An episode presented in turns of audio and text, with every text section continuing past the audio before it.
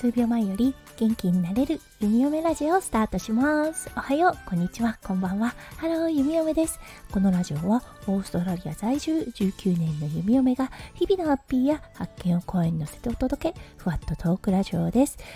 今日は8月25日木曜日ですね。皆さんどんな木曜日の午後お過ごしでしょうか？今日は弓嫁息子くんとシドニーの街に来ております。はい、というのも先日申し込んだパスポートが出来上がっているので、それの受け取りに行ってきます。そう、受け取りはね、必ず息子くんがいなければいけないということで、まあ、元からね、あの、2人で行くことはプランをしていたのですが、今日も息子くんを連れて電車の旅をする予定です。はい、ほんとね、シドニーって明るい街だなって思うんです。この間行った時にね、すごく思ったんですけれども、日本領事館の領事部っていうのがシドニーのウィンヤードという駅の近くにあります。ここはね、どちらかというとビジネス街の街となるのですが、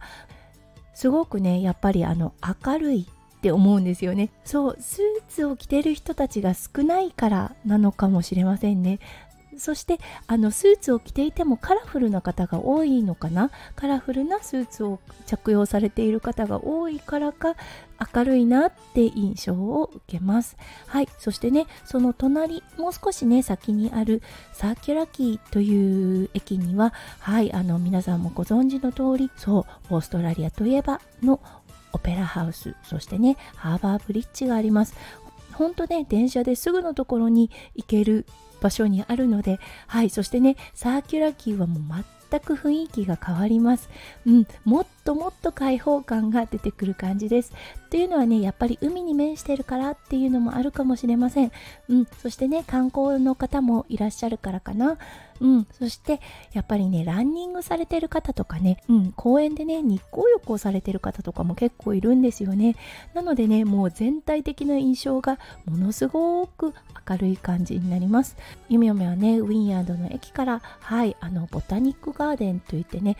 すごくね自然が綺麗な庭というかあの庭園があるんですがそこを歩いて結構なね距離なんですが歩いていくとはいオペラハウスが目の前に出てくる場所に行き当たります。そのね散歩コースがとってもとっても好きでした。うん。だけどねあのちょっと長い距離なので息子くんを連れてはまだ難しいかなと思っているんですが息子くんがね大きくなったら是非この散歩コースを歩いてオペラハウスの方に行ってみたいなと思っています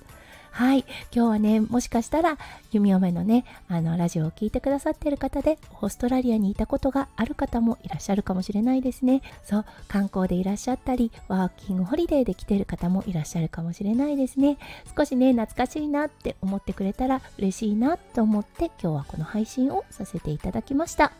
はい、今日も最後まで聞いてくださって本当にありがとうございます。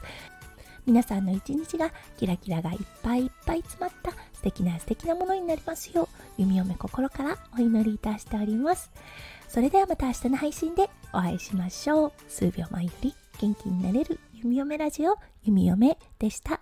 じゃあね。バイバイ。